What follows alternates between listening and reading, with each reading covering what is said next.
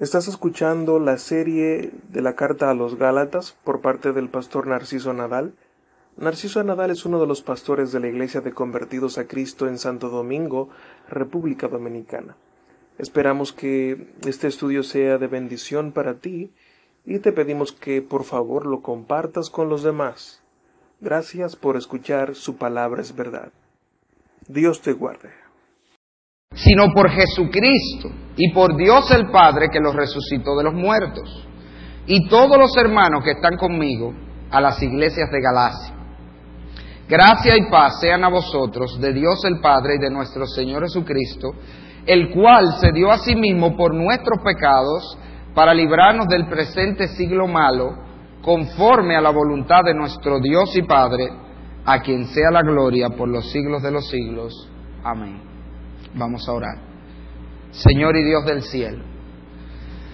Padre, qué gozo es para nosotros saber que podemos acercarnos a ti en esos términos, llamándote Padre, sabiendo que somos tus hijos, hijos que no han sido engendrados de carne, ni de sangre, ni de voluntad de varón, sino de Dios. Tú mismo, Señor, nos has hecho tus hijos por medio de Cristo Jesús.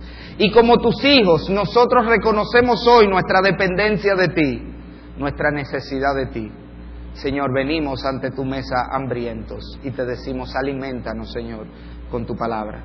Estamos sedientos y te decimos, refrescanos, Señor, con la frescura de tu Santo Espíritu, operando en nuestras vidas a través de tu palabra predicada. Padre, si hay almas aquí que no conocen de ti, ten misericordia, Señor, y que hoy sea el día de salvación.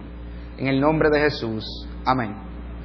Bien, la vez pasada, como dijimos, hicimos una introducción a esta epístola y decíamos que la epístola a los Gálatas es una epístola de apologética. Es decir, es una epístola donde se está defendiendo la fe. Y el apóstol Pablo está en esta carta defendiendo una de las doctrinas más importantes del cristianismo, que es la doctrina de la justificación por la fe la doctrina que enseña que lo único que el hombre necesita para ser salvo es poner toda su confianza y toda su esperanza de salvación en Cristo Jesús y en la obra que él hizo en la cruz del Calvario. Y dijimos que la razón por la que el apóstol Pablo sale a defender esta doctrina es porque hubo un grupo de hombres, un grupo de religiosos, que se le llamó los judaizantes, que salieron por el mundo a decir en las iglesias cristianas que ya habían sido fundadas, que el Evangelio de la fe sola no era el verdadero Evangelio, que la fe en Cristo no era suficiente para una persona ser salva, sino que para una persona ser salva tenía sí que creer en Cristo, pero además añadirle a eso los ritos y leyes del judaísmo, incluyendo la circuncisión. De ahí el nombre judaizantes. Estos hombres querían convertir el cristianismo en una secta o en un subgrupo del judaísmo. La palabra de Dios nos dice que Pablo se levanta entonces contra los argumentos que ellos usaron y dijimos la otra vez que hubo básicamente tres argumentos que ellos usaron para tratar de hacer que la gente siguiera su falso evangelio, el evangelio de fe más obras, y esos argumentos era lo que ellos decían donde quiera que iban y son sumamente importantes en el estudio de esta epístola, lo vamos a mencionar siempre que prediquemos, porque toda esta epístola está organizada, bosquejada en torno a esos tres argumentos. Pablo está dando la respuesta o los contraargumentos a los argumentos que los judaizantes dieron para hacer que su evangelio llegara y la gente lo recibiera. Y esos tres argumentos dijimos que dieron los judaizantes fue primero que Pablo no era un verdadero apóstol de Jesucristo. Ellos decían, ah, pero por eso que ustedes tienen un mal evangelio, porque ustedes oyeron a Pablo, fue, pero Pablo no es un apóstol de Cristo, decían ellos. En segundo lugar, el segundo argumento que ellos dieron es que el evangelio de Pablo era un evangelio recortado.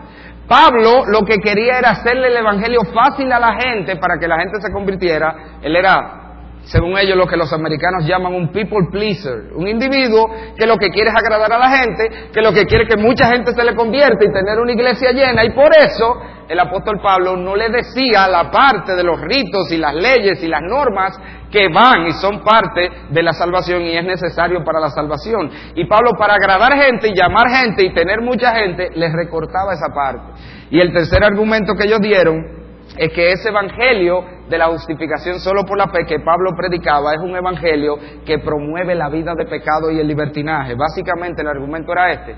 Si tú le dices a una gente que lo único que necesita para ser salvo es fe en Cristo Jesús, entonces tú le estás diciendo, vive como te dé tu gana, pero siempre y cuando tú digas que crees en Cristo, tú eres salvo. O sea, eso es una carta abierta para que la gente viva en el pecado. Esos fueron los tres argumentos y como dijimos, nosotros podemos bosquejar toda la epístola local, hasta tiene seis capítulos en tres partes iguales. Los primeros dos capítulos para rebatir el primer argumento, los segundos dos capítulos el segundo y los terceros dos capítulos el tercer argumento. Ahora, sin embargo, lo que nosotros tenemos aquí no es un tratado teológico. Esta no es la teología sistemática de Pablo. Esto es una carta. Y como una carta que era, comienza como comenzaban todas las cartas de ese tiempo. ¿Cómo comenzaba la carta? Con una salutación. Si usted mira el pasaje, eso es lo que tenemos en esos primeros versículos. Allí está, si usted tiene su Biblia con titulitos, arriba dice salutación. Y esa salutación sigue exactamente el mismo patrón que todas las salutaciones que vemos en todas las cartas de Pablo y que era la manera habitual de comenzar una carta en ese tiempo, que era un poco diferente a la nuestra. Hoy cuando usted va a hacer una carta, usted lo primero que pone es el destinatario, a fulano de tal o estimado fulano y luego usted pone un saludito, eh, luego de saludarle cordialmente o algo por el estilo, luego usted pone el desarrollo de la carta y al final, entonces que usted pone su firma, atentamente fulano, así lo hacemos hoy. Pero en ese tiempo ese no era el patrón, como se iniciaba una carta. Si usted mira el pasaje, el patrón que seguían todas las cartas en ese tiempo era este. Lo primero que se ponía era el escritor, versículo 1 de Gálatas 1, Allí está el escritor. En el versículo 2, lo segundo que se ponía era los destinatarios o los receptores de la carta. Y luego, los versículos 3 al 5, el apóstol Pablo pone un saludo, y ese era el patrón de la carta ese tiempo, el escritor, los destinatarios, un saludo, y luego el desarrollo de la carta, que en Gálatas está a partir del versículo 6. O sea, que lo que tenemos aquí es simplemente una introducción a esta carta igual a todas las introducciones que se hacían en ese tiempo, nada extraordinario hasta aquí. Sin embargo, usted sabrá que la palabra de Dios todo es extraordinario. O sea que esto no es una salutación normal. Esto no es, hola, yo soy Pablo, ¿cómo están por allá? Aquí estamos bien. Y si usted se fija, en esos cinco versículos, el Espíritu Santo mueve a Pablo a hacer algo que él hace en toda su carta. Y usted puede hacer esto y buscar esto en todas las epístolas de Pablo. Y es que Pablo condensa toda la epístola en la salutación. Si usted sabe de qué trata, cualquier carta del apóstol Pablo, usted puede identificar claramente cómo él resume todo lo que él va a decir en una capsulita en la salutación de la carta. Y en ese sentido, los mismos tres argumentos que dijimos que él va a refutar en toda la carta a través de seis capítulos, esos seis argumentos, nosotros los vemos refutados en tan solo cinco versículos en esta carta. Y eso es lo que vamos a ver hoy, en la medida que consideramos esta salutación, siguiendo el mismo patrón que tiene. El escritor, los destinatarios y el saludo. Si usted mira conmigo el escritor, el apóstol Pablo comienza. ¿Quién es el escritor? Pablo. Pero inmediatamente él hace así, saca sus credenciales. ¿Pablo qué? Apóstol. Independientemente de lo que ustedes crean, dice él. Independientemente de lo que le hayan dicho los judaizantes. Independientemente de lo que diga quien quiera, Pablo, yo soy un apóstol, dice él. Ahora mire la aclaración que él hace. Pablo apóstol, no de hombres, ni por hombre, sino por Jesucristo y por Dios el Padre, que lo resucitó a los muertos. ¿Y por qué esa aclaración? No era suficiente. Pablo apóstol. Pablo, yo soy un apóstol. No, él aclara. No de hombres ni por hombres, sino por Jesucristo y por Dios. ¿Y cuál es la idea? Para nosotros entender esa aclaración, tenemos que saber que el término apóstol era, en su sentido más sencillo y básico, simplemente un mensajero, un enviado. O sea, hoy en día decimos apóstol y nosotros entendemos una cosa muy diferente a lo que entendía la gente de ese tiempo. Esa era una palabra común, normal. De hecho, para hacerle especial lo que hicieron las traducciones, lo que han hecho, y, lo que se hizo en nuestro idioma es que se hizo una transliteración, es decir, se dejó igualita, es la misma palabra en griego. Así como usted la ve ahí, apóstol, así mismo es en griego. Pero en ese tiempo eso era una palabra común, que simplemente significaba un mensajero un enviado, un representante. De hecho, hay un pasaje de la Biblia, no tiene que buscarlo, pero oiga, lo que deja ver eso claramente, en Juan 13, 16, el Señor Jesucristo dice, de cierto, de cierto os digo, el siervo no es mayor que su Señor, ni el enviado y esa palabra enviado allí es apóstolos en el griego, es mayor que el que le envió. ¿Qué era un apóstol? Un enviado, una gente, una persona que era enviada por otro con un mensaje de otro que representaba a otro, un representante de otro que hablaba por otro. Y en ese sentido, la palabra apóstol se usa en la Biblia de dos maneras y esto es sumamente importante que usted lo entienda. Porque los que quieren hablar de apostolado hoy se basan en versículos como que les voy a citar. En la Biblia, el término apóstol se usa en un sentido general o genérico, si pudiéramos decirlo así. Un sentido común que es el sentido de un mensajero, de un enviado. Y en ese sentido, la Biblia se refiere como apóstol a mucha gente. Le voy a citar un par de pasajes en la Biblia. Filipenses 2.25, la escritura dice, mas tuve por necesario enviaros a Epafrodito mi hermano y colaborador y compañero de milicia, vuestro mensajero, y la palabra mensajero allí, ¿usted sabe cuál es en el griego? Apóstol y ministrador de mis necesidades. Ese pasaje está diciendo que Epafrodito era un apóstol, pero ¿de quién? De los filipenses. Epafrodito era un apóstol de los filipenses. ¿En qué sentido? Él había sido enviado por los filipenses con un mensaje a Pablo y de hecho con una ofrenda a Pablo, por eso dice que él era administrador de sus necesidades. Los filipenses mandaron a Epafrodito y en ese sentido él era un representante de ellos, él era un apóstol de ellos, de los filipenses. Otro pasaje donde se usa así es en 2 Corintios 8:23, dice la palabra de Dios, en cuanto a Tito, es mi compañero y colaborador para con vosotros y en cuanto a nuestros hermanos, oiga aquí, son mucha gente, son mensajeros, y es otra vez la palabra apóstol, de las iglesias y gloria de Cristo. Ahí está hablando de muchos hermanos, no de uno. Muchos hermanos que eran mensajeros, apóstoles, ¿de quién? De las iglesias. ¿Qué pasaba? Que donde quiera que Pablo iba, fundaba una iglesia, pero usted sabe que él hacía, él generalmente agarraba a un jovencito que había ahí, que él veía que el Señor le había dado don y capacidad y se lo llevaba con él para que lo ayudara. Y por eso Pablo siempre tenía muchos ayudantes en, el, en, en las misiones.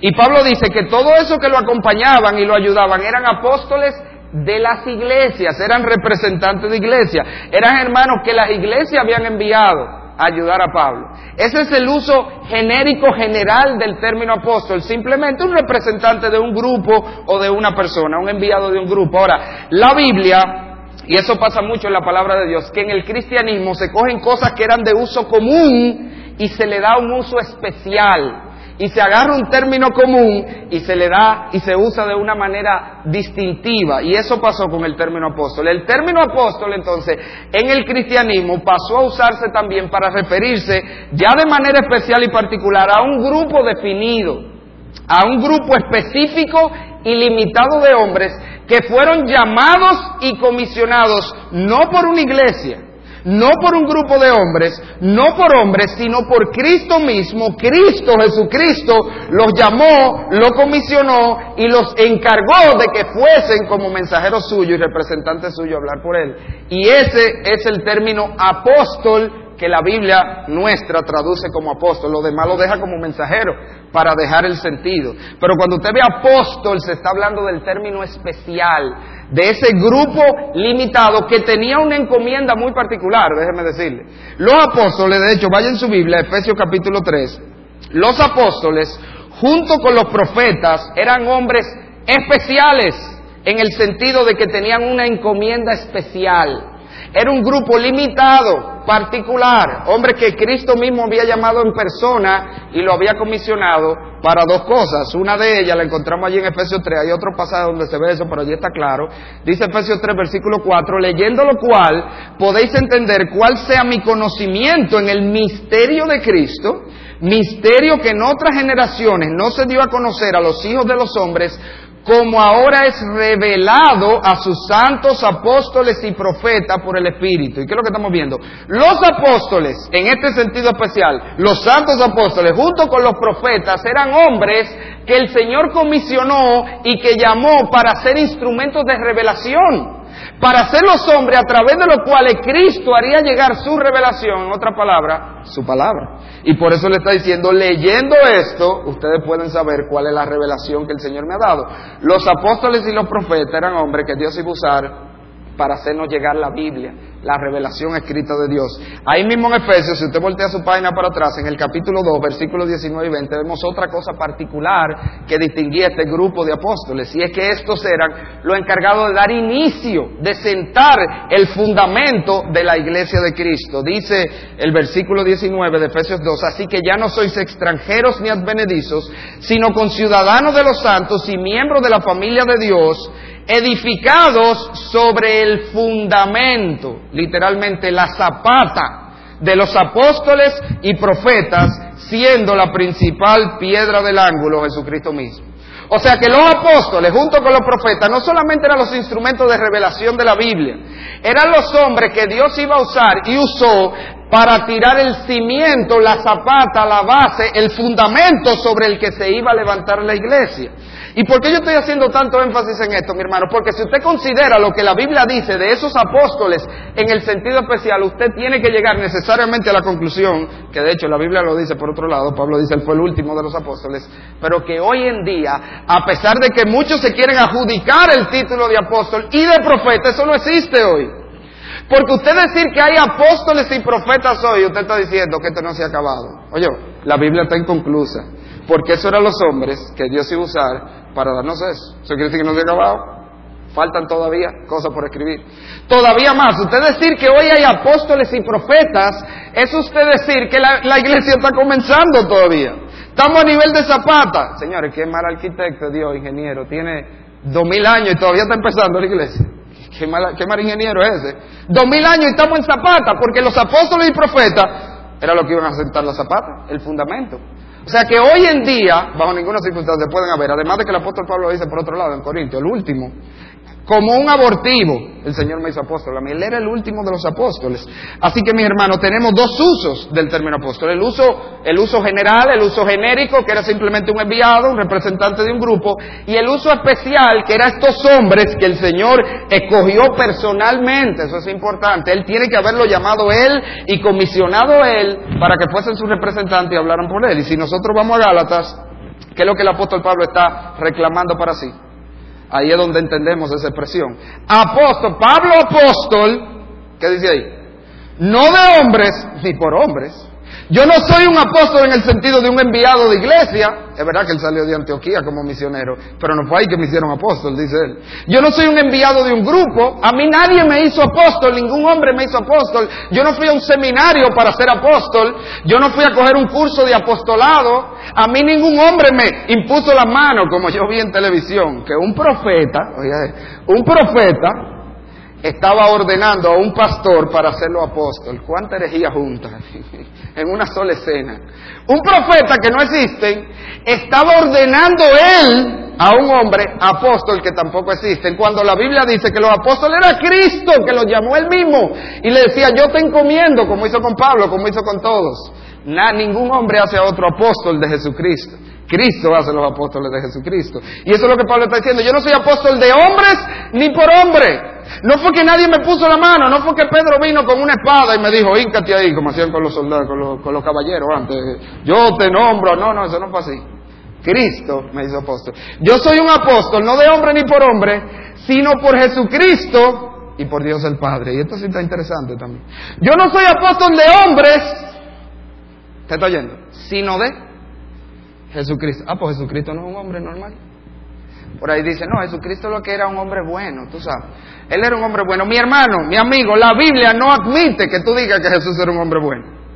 O él era Dios o era un charlatán. Porque aquí la Biblia está diciendo que él no es hombre. Él es Jesucristo. Él es Dios. Eso es lo que está diciendo. Yo no fui hecho apóstol por hombre, sino por Jesucristo. La Biblia no nos da lugar a nosotros tener a Cristo como un simple hombre, como un hombre bueno.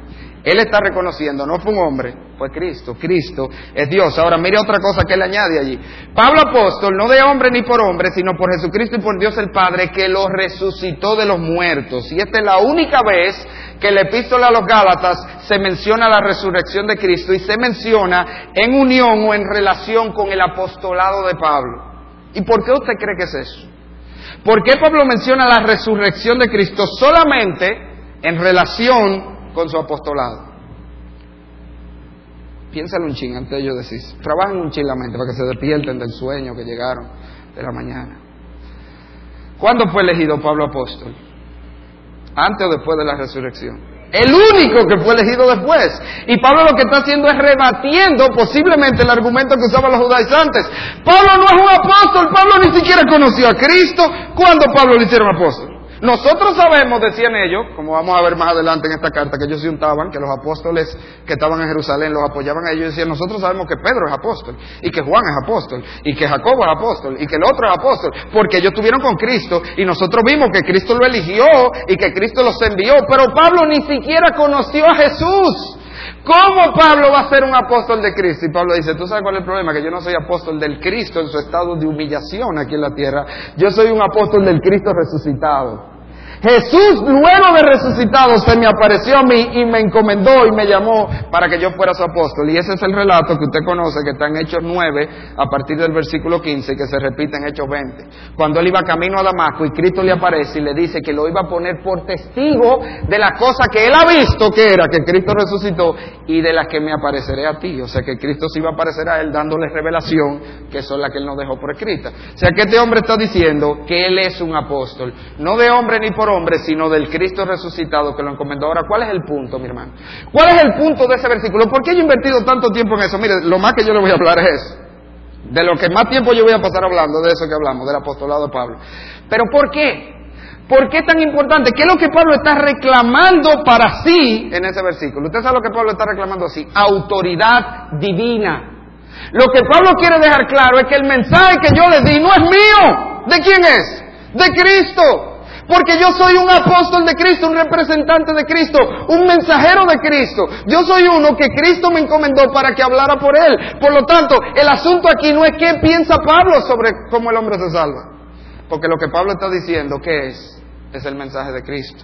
Y ese es el asunto central de ese versículo. Que nosotros entendamos la autoridad divina detrás de los escritos de estos hombres. Que cuando yo agarro esto y yo hablo la epístola a los Gálatas, y yo hablo la epístola a los tesalonicenses, y yo hablo la epístola de Pedro, y yo hablo cualquier parte de aquí de la Biblia, ¿qué es lo que yo tengo aquí? El mensaje de Pablo, la opinión de Pablo, las ideas de Pablo, ¿qué es lo que yo tengo aquí?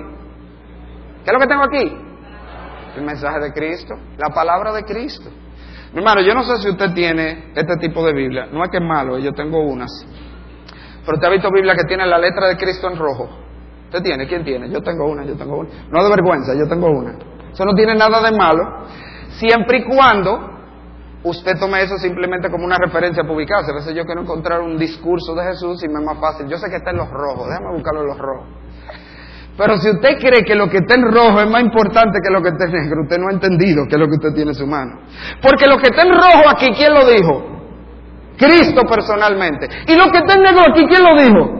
Cristo a través de su mensajero, esa es la idea, ese es el punto. Lo que está en rojo y lo que está en negro, todo esto es el mensaje de la palabra de Cristo. De tapa a tapa, bueno, no tapa porque la concordancia y los mapas no son inspirados, pero de Génesis hasta Apocalipsis, todo lo que contiene la Biblia es el mensaje de Cristo, es la palabra de Dios. Y cuando yo me acerco a la Biblia, yo tengo que hacerlo con ese conocimiento. Yo no puedo acercarme a la Biblia pensando que ahí hay cosas que no es de Cristo, como yo he visto gente. Mire, yo una vez conversaba con una persona, una iglesia que tiene una pastora, lo cual es antibíblico, según la Biblia de Cristo. Y esa persona, conversábamos sobre eso y yo le decía, le busqué los pasajes, pero mira, la palabra de Dios dice en Corinto, la mujer calla en la congregación, no le he permitido hablar ni ejercer dominio sobre el varón, le busco lo de Timoteo, y usted sabe lo que me dijo. Eso era Pablo que era machista, oiga. Qué buen uso de la Biblia. Ese chin, toda la escritura es inspirada por Dios, dice ella, pero ese chin, eso era Pablo que era machista. Señor, ¿eso lo dijo quién? Cristo. Despiértense, por favor, si no dejamos esto. ¿Quién dijo eso? Cristo, eso lo dijo Cristo, porque Pablo era un representante de Cristo y Pablo hablaba en nombre de Cristo y eso es lo que él está diciendo. El evangelio que yo le di no es mío, es el de Cristo. Eh, todo lo que hay aquí escrito, pues si no sería muy fácil, así sí es bueno. Yo voy a empezar a coger cosas y decir, no, mira, eso era Pablo que era un arcaico, eso dije que no se puede fornicar, eso era él que era un arcaico, vamos a dejar eso y vamos a fornicar a todo el mundo. No, no, lo que hay aquí es el mensaje de Cristo y toda la Biblia de tapa a tapa es la revelación del Señor y cuando nos acercamos a ella tenemos que hacerlo así. Mi hermano, mire, otra aplicación importante de eso, muy importante hoy, porque ya esto se ha vuelto una locura, la locura de la gente buscar la revelación de Dios. Que Dios me hable. Señor, háblame.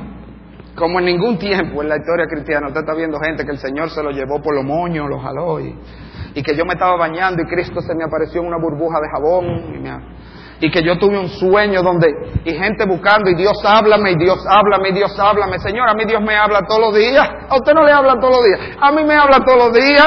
Yo no me tengo que abrir aquí. Y ya Él me está hablando. Vamos a empezar por esta revelación, mi amigo, mi hermano. Vamos a empezar por esta. No cumplimos ni el 10% de esto y queremos más. Oye, no vivimos ni la tercera parte de lo que aquí dice, no conocemos ni la mitad de lo que aquí dice y queremos que nos diga más. Empieza por esta. Ya aquí tú tienes la revelación de Dios, tú no tienes que estar buscando más, ya ahí está lo que Cristo quería que tú supieras. La Biblia, mis hermanos, es un libro único, es un libro especial, ninguno se le compara. Esto no es un libro religioso más, ¿eh? Esto no es como dicen algunos, bueno, es un libro religioso igual que el Corán, igual que los escritos de, los budistas, igual que los escritos de hindúes, igual que, como dicen por ahí, que el libro de Mormón. No, no, no, en ninguna manera. Este libro reclama para sí algo que ningún otro libro tiene, la autoridad divina. Esto es la palabra de Dios. Y peor, hay gente que lo quiere poner al mismo nivel de los escritos de los filósofos, que si Platón, y que, pero venga acá, por favor, esto es la palabra de Dios. Y así tenemos que acercarnos a ella. Ahora, si usted vuelve al pasaje de Gálatas capítulo número 1, el apóstol Pablo hace algo interesante en el versículo 2. En el versículo 1 él se eleva por encima de todo el mundo y dice, yo soy un apóstol de Cristo. Yo soy de ese grupo limitado, exclusivo de hombres que el Señor escogió para que fuesen instrumentos de revelación, para iniciar la iglesia y sentar la zapata de la iglesia. Yo soy un apóstol. En el versículo 2 él se pone a la par con todos los demás creyentes y dice ahí, Pablo, versículo 1, apóstol, no de hombre ni por hombre, sino por Jesucristo y por Dios el Padre que lo resucitó de los muertos, versículo 2, y todos los hermanos que están conmigo. ¿Y cuál es la idea? Oye, yo soy un apóstol de Jesucristo, pero yo no tengo una doctrina diferente a la que tiene toda la iglesia. No es que a mí el Señor me dijo algo que no le ha dicho a nadie como querían proponer los judaizantes. El mensaje que yo le llevé, le está diciendo Pablo, es el mensaje que tienen los hermanos, es el mensaje que tienen los cristianos. Si ustedes han recibido otro mensaje, ese no es el mensaje de Cristo, ese no es el mensaje de los cristianos. Ustedes están siguiendo un mensaje que no es cristiano. Porque el mensaje que yo les di es el mismo que tiene toda la iglesia. La revelación de Dios, una de las características que tiene la revelación de Dios, es que es congruente y consecuente con ella misma. Dios nunca le ha revelado nada a alguien que después le diga lo contrario a otro. ¿Usted sabía eso? Nunca y por eso, de hecho, una de las pruebas más grandes de inspiración de la Biblia es esa. Como 40 autores y ninguno, gente que ni siquiera se conocieron muchas veces, ninguno se contradice. No hay, no hay una sola contradicción o error en la Biblia, aunque mucha gente lo quiere encontrar. Pero cuando usted encuentra un error en la Biblia, adivine dónde está el error. En usted. Si tú encontraste un error en la Biblia, es que te equivocaste fuiste tú. Algo estás usando mal. De alguna manera estás torciendo la Biblia. Porque esto no tiene error, es consecuente. Y Pablo está diciendo, yo tengo la misma revelación que tienen todos los hermanos. Yo he tenido la misma revelación que le dio a Pedro, que le dio a Pablo, que le dio a la iglesia en sentido general a través de todos sus apóstoles. Dios no le dice a nadie algo diferente a lo que ya ha dicho. Y eso es importante porque usted se topa con gente. Yo conocí un caso. En este afán de tener nuevas revelaciones, pasan cosas increíbles. Porque Dios le dice a gente, le revela cosas que son contrarias a lo que está aquí. Y yo no entiendo eso. Son revelaciones divinas, entre comillas, pero contradice. Como el caso que yo vi de un pastor que el Señor les reveló. Se le apareció y les reveló que él tenía que divorciarse de su mujer, que ya estaba viejita, y casarse con una jovencita que había en la iglesia. Tremenda revelación divina. Lea ahí, Señor, alégrate con la mujer de tu juventud. Lo que el Señor siempre te ha dicho, aprende a gozarte con tu viejita. Está viejita, tú no eres que está muy joven tampoco. Ya tú tienes la calvita, la ñoñita también. O sea, gózate con esa, como usted. Eso es lo que el Señor te dice. ¿Cómo a ti te va a revelar entonces ahora que te cambie por otro? Dios no se contradice. Su revelación es consecuente en todo y Pablo está dejando eso claro.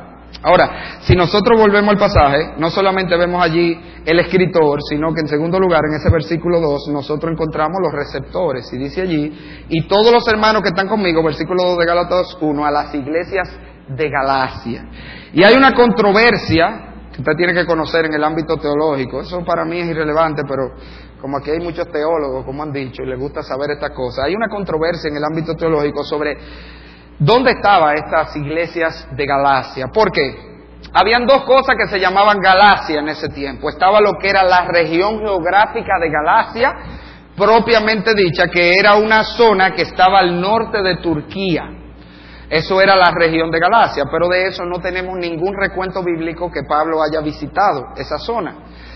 Sin embargo, estaba además de la región de Galacia, que estaba al norte, lo que se conoce como, o se conocía como la provincia de Galacia. Usted sabe que los romanos, y los que han tomado el Instituto Bíblico saben eso, donde quiera que ellos llegaban, ellos hacían de una vez unas divisiones políticas por provincia para ellos gobernar mejor, y ellos no tenían que ver con las regiones. Ellos agarraban y decían, Baní, Asua, todo eso es Vanilla. Y el Asua se convertía en Baní automáticamente, aunque era Asua. Y los asuanos seguían diciéndose asuanos, pero son, son Banilejos, porque ya Roma, que era el gobierno, dijo que eso era Baní. Bueno, pues eso mismo pasó en este caso. Y cuando Roma conquista toda esa zona, ellos crearon la provincia de Galacia que incluía la zona del norte, que era la región de Galacia, pero además incluía la zona sur, que es lo que hoy es Turquía, en la actualidad es Turquía.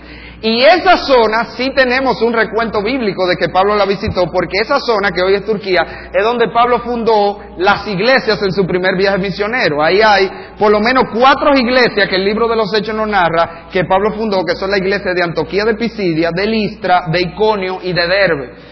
Y la relevancia que eso tiene para nosotros, ese es el punto de vista más aceptado y es obviamente el más lógico y es lo que tomamos porque es el que vemos en la Biblia. Pero la importancia que tiene eso es que nos ofrece un contexto bíblico para estudiar. Yo puedo saber algo de las iglesias a las que Pablo le está escribiendo porque en el libro de los Hechos Pablo me habla de la fundación de esas iglesias Galacia, que son esas que le mencioné, la de Antioquía, Pisidia, Listra, Iconio y Derbe. Y eso está en Hechos 13 y 14. De hecho, vamos a ver cuando lleguemos a Gálatas capítulo 3 que Pablo habla de la experiencia de los Gálatas y todas las cosas que él menciona allí nosotros las podemos ubicar en el libro de los Hechos, los capítulos 13 y 14, como cosas que sucedieron en esa iglesia. Y esa es básicamente la importancia que tiene el conocer eso de la zona geográfica. Sin embargo, hay cosas más importantes que nosotros aprendemos de estos destinatarios. ¿Cómo que? Para empezar, algo que debemos notar es que aquí no se está hablando de una iglesia. O el problema, el cambio en el Evangelio, la perversión de la doctrina no había ocurrido en una iglesia, sino en muchas iglesias. Por lo menos, eran cuatro, por lo menos, pueden que haya sido mucho más, eran muchas iglesias. ¿Y por qué eso es importante y relevante para nosotros? Mi hermano, porque eso quiere decir que el hecho de que muchas iglesias estén haciendo algo no significa que está bien. Y eso se lo digo, hermano, que a cada rato vienen, pastor, ¿y por qué aquí no hacemos tal cosa? Porque otras iglesias lo hacen y porque otra iglesia lo hace no está bien. Aquí había un paquetón de iglesias y todos estaban mal. Todas, todas las iglesias de una zona. Y le voy a poner un ejemplo práctico, aunque le duela en el dedito a alguno. Pastor, eso yo lo he oído. ¿Y por qué aquí no ponen un solo culto los domingos ya? Eh? Porque hay muchas iglesias que nada más tienen un culto el domingo. ¿Y? Porque otra iglesia tenga un solo culto el domingo no quiere decir que eso está bien o que eso es lo que Dios quiere. Mi hermano, usted ha visto en la palabra cómo consideraban los primeros cristianos y a través de toda la historia de la iglesia, eso de, bajar a un culto el domingo, eso empezó hace pocos años. Toda la historia de la iglesia, aún en la Biblia, nosotros vemos que el pueblo de Dios dedicó todo el día domingo a la adoración al Señor. Tanto así que cuál es el nombre que se le dio al día domingo. Ellos no tenían, de que sábado, domingo, lunes. Ellos le pusieron un nombrecito al domingo, que está en el libro de en Apocalipsis, Juan lo menciona. ¿Cuál era el nombre? El día del Señor. El domingo es el día del Señor, dijeron los cristianos. Este es el día de congregarnos. Estas no son las dos horas del Señor en la mañana. Y mientras más temprano me la pongan mejor. Si me la ponen a las ocho, mejor. Para las diez me para la playa. No, no, no. El domingo es el día del Señor. Eso es lo que vemos en la Biblia. Pero es que muchas iglesias lo están haciendo. Bueno, allá ellos. Nosotros vamos a seguir lo que la iglesia siempre dice y lo que vemos en la Biblia. Amén. Yo pensé que iban como no le iba a salir, amén. hay mucha gente que ha propuesto eso, pero ya vamos a quitar ese culto de la tarde. Bueno, vamos a seguir. Otra cosa que nosotros aprendemos de, de, este, de estos destinatarios, quizá lo más importante, nosotros lo aprendemos no por lo que dice, sino por lo que no dice de ellos. Mi hermano, el apóstol Pablo nos deja ver, en esa introducción que usted lo agarra como tan sencillo ahí, a la iglesia de Galacia, nos deja ver que la perversión del Evangelio, que era lo que había pasado en esta iglesia, y simplemente la perversión era decir que era fe más obras, fe más otra cosa, fe más bautismo, fe más guardar los mandamientos, fe más lo que usted quiera ponerle, fe más los sacramentos, fe más cualquier otra cosa. Eso fue lo que ellos hicieron, pervirtieron el Evangelio. Y Pablo pone en duda el cristianismo de ellos.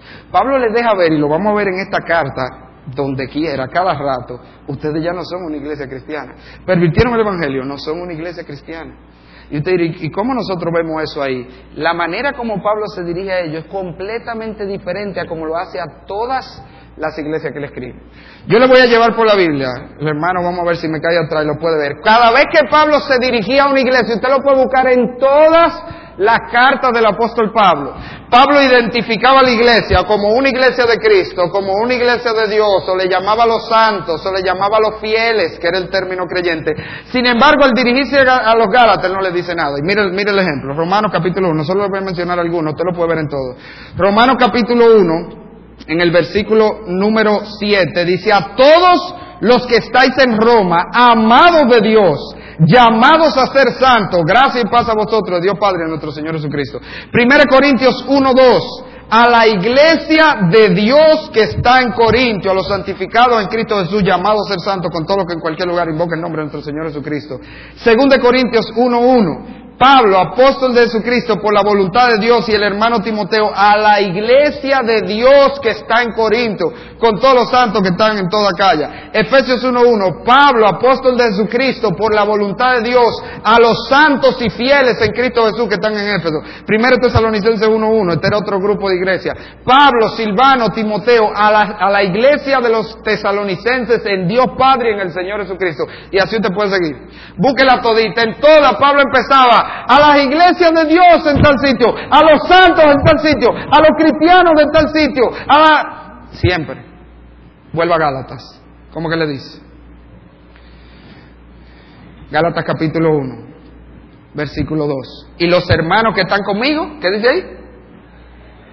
A las iglesias de Galacia. Ustedes son una iglesia. ¿Qué era lo que era una iglesia? Ese era otro término, ¿eh? que la iglesia simplemente le dio un título especial. Una iglesia era un grupo de gente, era una iglesia. Será la, palabra iglesia en ese tiempo era un grupo de gente congregados. Y le decía, ustedes son una iglesia, ustedes están congregados, pero ustedes no son una iglesia de Cristo. Ustedes no son una iglesia de Dios. Ustedes no son de los santos y fieles de Cristo Jesús. Ustedes son iglesias. ¿Habla Dios de quién? Pero no de Cristo. Él está poniendo en duda el cristianismo de ellos, mi hermano, y esto es sumamente serio e importante. Porque esto nos a ver que lo que hace a una iglesia cristiana, ¿usted sabe qué es? Su doctrina. ¿Usted me oyó? Lo que hace a una iglesia cristiana es su doctrina, no su práctica. Y mire, no quiero minimizar el valor de la práctica, pero una iglesia puede tener una mala práctica, pero una doctrina correcta y es cristiana y puede tener una práctica correcta, pero una doctrina incorrecta y no es cristiana. Porque lo que hace a una iglesia cristiana es su doctrina. Una iglesia puede ser muy buena la gente y muy amorosa y ayuda mucho a la comunidad. Pero si no tiene la doctrina correcta y sobre todo el evangelio correcto, esa iglesia no es cristiana. Aunque diga Cristo, aunque tenga el nombre cristiana o, o mencionen a Cristo, eso no es cristiano. Eso no es cristiano. ¿Usted está claro en eso? Por ahí hay una. Iglesia de Jesucristo, de los santos de Jesucristo. Compare el evangelio de ellos con el evangelio de aquí. Esa iglesia no es cristiana, aunque diga que es la iglesia de Jesucristo. ¿Y cómo usted va a decir eso, Pastor? Mire, yo he leído los artículos de fe de ellos. Usted sabe cómo dicen ellos que se salva la gente. El hombre es salvo por la gracia de Dios después que ha hecho todo lo que le toca hacer a él para ser salvo. Así que dice, Salvación es fe más obra, están diciendo. Lo mismo que pasaba a los Gálatas. Y Pablo dice, ustedes no son cristianos. Quítense el título de Cristo, que ustedes no son cristianos. Eso es lo que le está diciendo ahí a los Gálatas.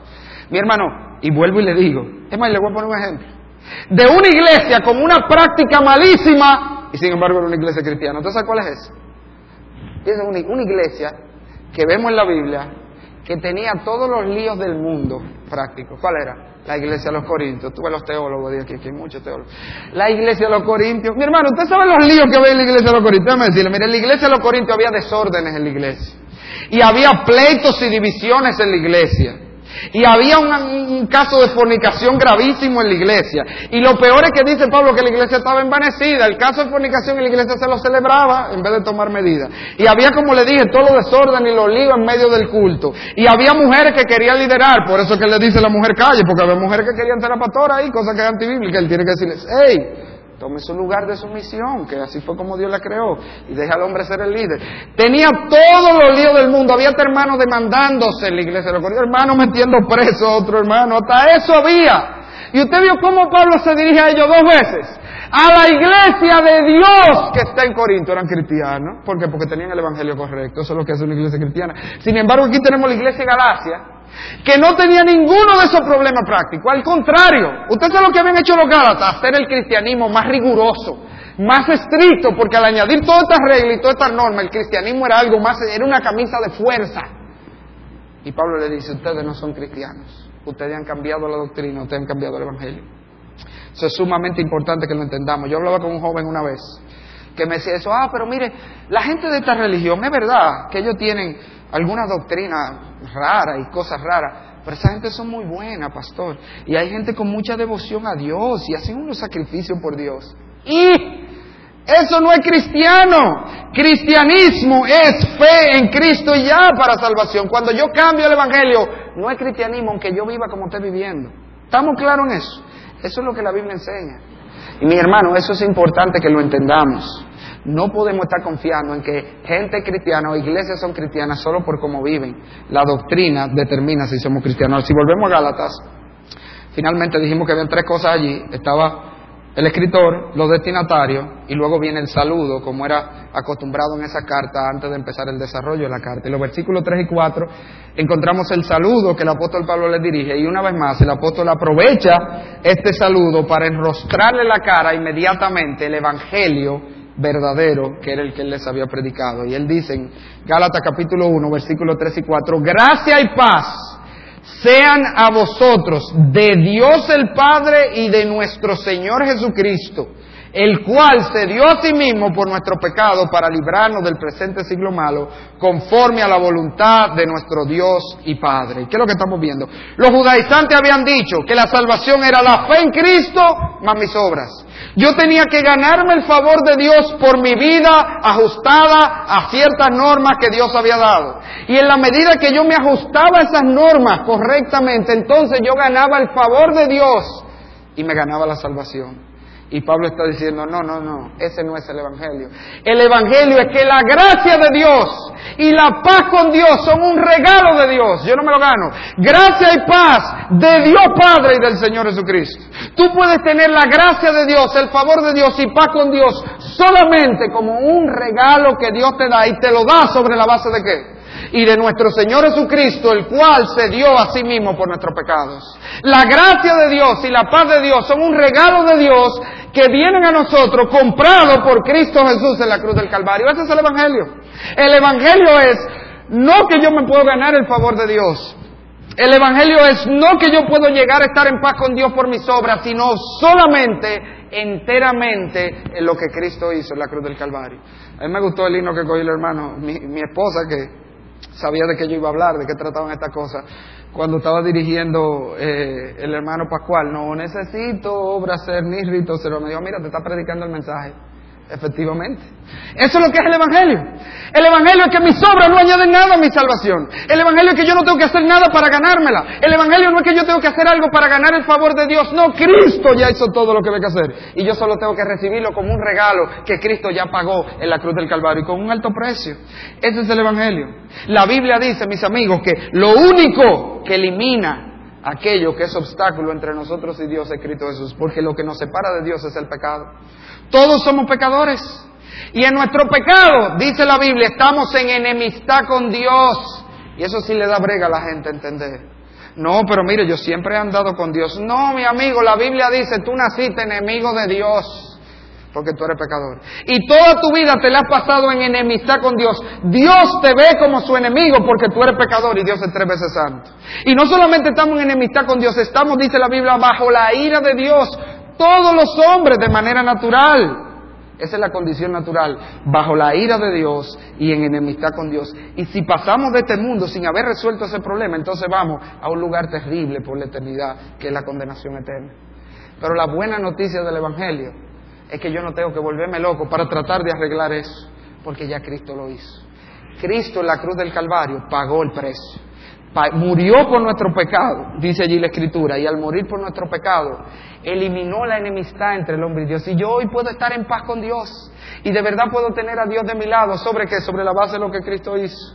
Y antes yo era un enemigo de Dios y estaba bajo la ira de Dios. Pero en Cristo se me abre la fuente de la gracia de Dios y el favor de Dios. Toda la gracia de Dios está disponible para mí sobre la base de lo que nuestro Señor Jesucristo hizo al morir en la cruz del Calvario. Ahora, si usted vuelve al pasaje, fíjense que hasta aquí nosotros hemos visto como Pablo ya ha reputado dos de los argumentos, nada más la introducción. Él sí es un apóstol, ellos decían que no, él dice sí, apóstol de Jesucristo por la voluntad de Dios.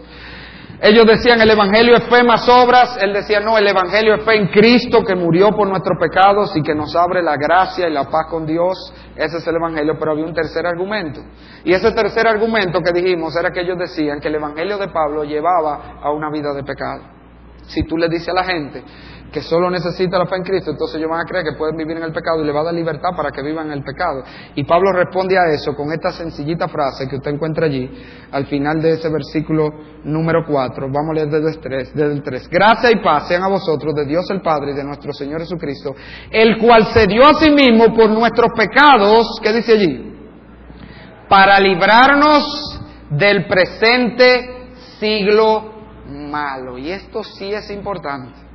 Él está diciendo que la muerte de Cristo en la cruz del Calvario por nuestros pecados no solo nos abre a la paz y la gracia de Dios, sino que nos libra la misma obra que te pone en paz con Dios, te libra del presente siglo malo.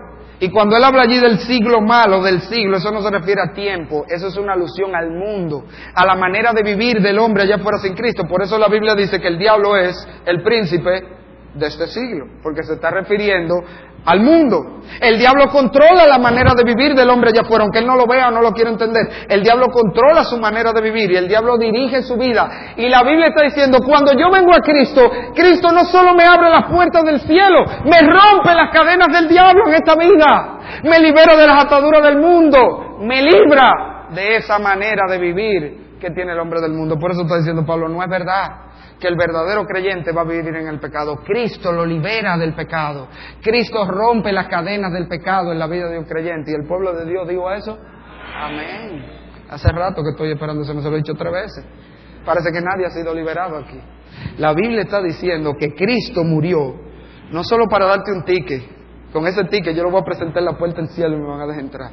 No, Él murió para hacerte un hombre nuevo, para hacerte una mujer nueva, para que tú seas diferente a los que están allá afuera. Eso es lo que la Biblia dice. De hecho, vamos rápidamente, antes de concluir, a ver algunos versículos.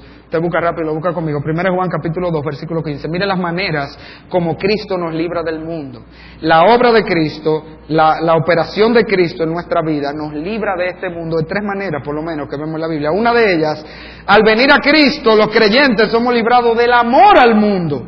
Y dice Juan, en primera de Juan capítulo 2, versículo 15, no améis al mundo, ni las cosas que están en el mundo. Si alguno ama al mundo, ¿qué dice allí? El amor del Padre no está en él. Si alguno ama al mundo, no es cristiano, eso es lo que le está diciendo. Él acaba de decir arriba que el cristiano se caracteriza por el amor. Y él está diciendo, si tú amas al mundo, es porque tú no eres cristiano, porque tú no has sido librado de ese amor al mundo. ¿Qué parte de lo que Cristo hace? A veces no es cristiano y están en la iglesia, pero con una amargura, porque nada más miran allá afuera. Ay, yo quisiera hacer lo que hacen eso. Ay, ya yo no puedo hacer eso. Ay, si yo pudiera, mi hermano. Hermano, ni siquiera te debería decir mi hermano. Tú amas al mundo. Si tú estás aquí, pero lo que tú estás deseando, lo que es allá afuera. Y tú estás aquí amargado porque es que tú sabes que, que es lo que hay que hacer, pero yo lo que quiero es hacer lo que hacen allá afuera. Tú no eres cristiano porque dice aquí que Cristo quita el amor al mundo y pone el amor del Padre. Cuando yo vengo a Cristo, ese amor por esas cosas se va y empieza mi amor por las cosas santas y empieza mi amor por las cosas de Dios. Me sorprende que nos podemos pasar tres horas viendo una película, The Lord of the Rings, tres horas, muy entretenido.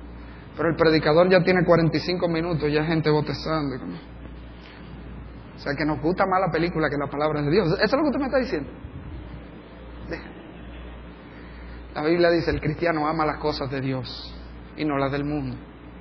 Pero no solamente el Señor nos libra del amor al mundo, Nos libra del presente siglo malo porque nos libra del amor por esa cosa. Y no estoy diciendo que un cristiano no se puede dejar arrastrar en un momento de las cosas del mundo, pero eso no es lo que él ama. Eso no es lo que él desea, lo que él desea son las cosas de Dios y desea vivir en la santidad de Dios. Mi hermano, tú deseas vivir en la santidad de Dios. Tú tienes ese anhelo en tu corazón, yo quisiera ser. Mira, le estoy diciendo que usted quisiera, porque yo sé que no llegamos ahí. ¿Cuántas veces cae de rodillas el cristiano? Señor, yo sí quisiera ser ese hombre que tú quieres. Tenemos ese anhelo. Tenemos la carne que nos va a arrastrar. Pero el verdadero cristiano ama ama las cosas de Dios y no las del mundo. Ahora, Romanos capítulo 2, versículo 2. El cristiano no solamente ha sido librado del amor al mundo, sino de la manera de pensar del mundo. Dice la Biblia que el Señor hace una renovación de la mente. El Señor te agarra y te resetea la mente y te pone el pensar cristiano cuando tú te conviertes. Dice la Biblia, Romanos 12.2, no os conforméis a este siglo, mira ahí la misma palabra, mundo, sino transformaos por medio de la renovación de vuestro entendimiento, para que comprobéis cuál sea la buena voluntad de Dios, agradable y perfecta. No tome la forma del mundo. ¿Por qué? Sé transformado por el cambio de mente que Dios obró en ti al convertirte. Un cristiano es un individuo que piensa diferente y actúa diferente. ¿Usted sabe por qué? ¿Por qué? Porque piensa diferente. El cristiano no vive como vive por una serie de reglas que le dan. Eso es lo que Pablo va a contraatacar en Gálatas. No es verdad que yo tengo que darte una listica de cosas que tú puedes hacer y no hacer para tú saber cómo vivir. Porque si tú eres cristiano, el Señor cambió tu mente y tú vas a pensar diferente. Y a ti yo no tengo que venir y decirte, hermana, pero ese pantalón sí está apretado. Porque es que tú piensas diferente y tú dices, eso es una ropa que yo me debo poner. Qué difícil puede decir amén ahí. ¿eh? No hay que decírtelo, mi hermana. Porque es que el Señor cambió tu mente y tú lo ves y tú dices, no, es que yo me veo demasiado indecente con eso. Tú piensas diferente a la del mundo. Creo que dices, ay, yo me veo indecente con eso. Se goza. Tú dices, ay, no, yo me veo indecente con esto. Si tú eres un cristiano, a ti no hay que decirte, mi hermano, que un pantalón por aquí, eh, eh, por ahí, o la nalga afuera, por amor de Dios. Eso hay que decírtelo.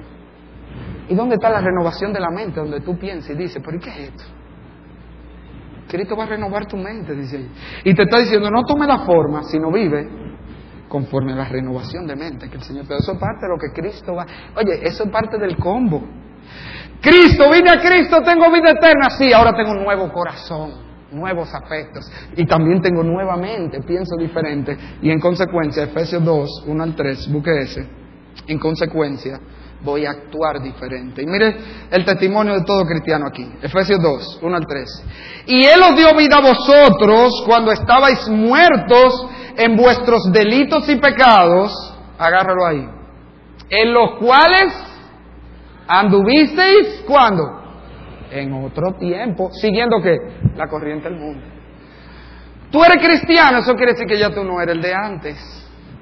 Yo vivía antes como ellos, pero eso era en otro tiempo. Ya después que yo vine a Cristo, ya yo tengo una nueva manera de vivir. Lo sigue diciendo otra vez, conforme al príncipe de la potestad del aire, el espíritu que ahora opera en los hijos de obediencia. Otra vez, versículo 3. Entre los cuales también todos nosotros, ¿qué dice ahí? Vivimos cuando? En otro tiempo. ¿Se puede decir eso de ti, mi hermano, que te dice cristiano aquí?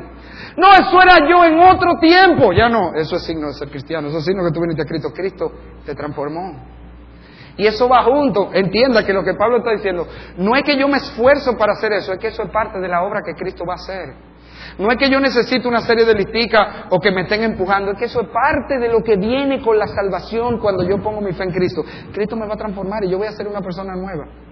Yo leí el otro día, me pareció bastante interesante el testimonio de, de Agustín de Hipona, con el cual no comparto la mayoría de las cosas que él dijo, pero bueno, el punto es que Agustín de Hipona era un hombre que antes de convertirse, él, él era muy mujeriego, muy mujeriego, un hombre, ya usted sabe, con una lujuria tremenda. Y una de las batallas que él dice que él tuvo en su testimonio para convertirse fue esa, compadre. Eh, yo tengo este acoso siempre de mujeres y, bueno, el punto es que él se entrega al Señor. Pasa el tiempo, el Señor lo transforma y una vez caminando por la calle se encuentra de frente con una de sus amantes y él la vio y la reconoce pero sigue derecho como que no la vio. Y ella que ve que él no le dice nada, se voltea y le dice, Agustín, soy yo, soy yo. Y él se voltea y le dice, sí, fulana, yo sé que eres tú, pero ya no soy yo. Eso es lo que es un cristiano. es que ese que tú conociste antes, que era tu amante, ese ya no soy yo, eso era otro tiempo. Ya yo soy otra persona. Eso es lo que es un cristiano, mi hermano. Ahora fíjese que vuelvo y le digo, el énfasis de Gálatas es que ¿quién es que obra eso?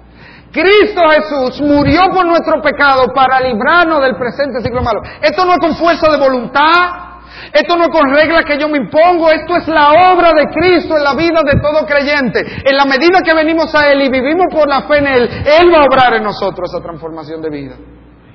Y si usted viene el pasaje, Pablo termina allí con un grito de alabanza. Gálatas capítulo 1, versículo 5. Vamos a leer desde el 4 para seguir la idea. Dice, el cual se dio a sí mismo por nuestro pecado para librarnos del presente siglo malo, conforme a la voluntad de nuestro Dios y Padre, a quien sea la gloria por los siglos de los siglos. Amén.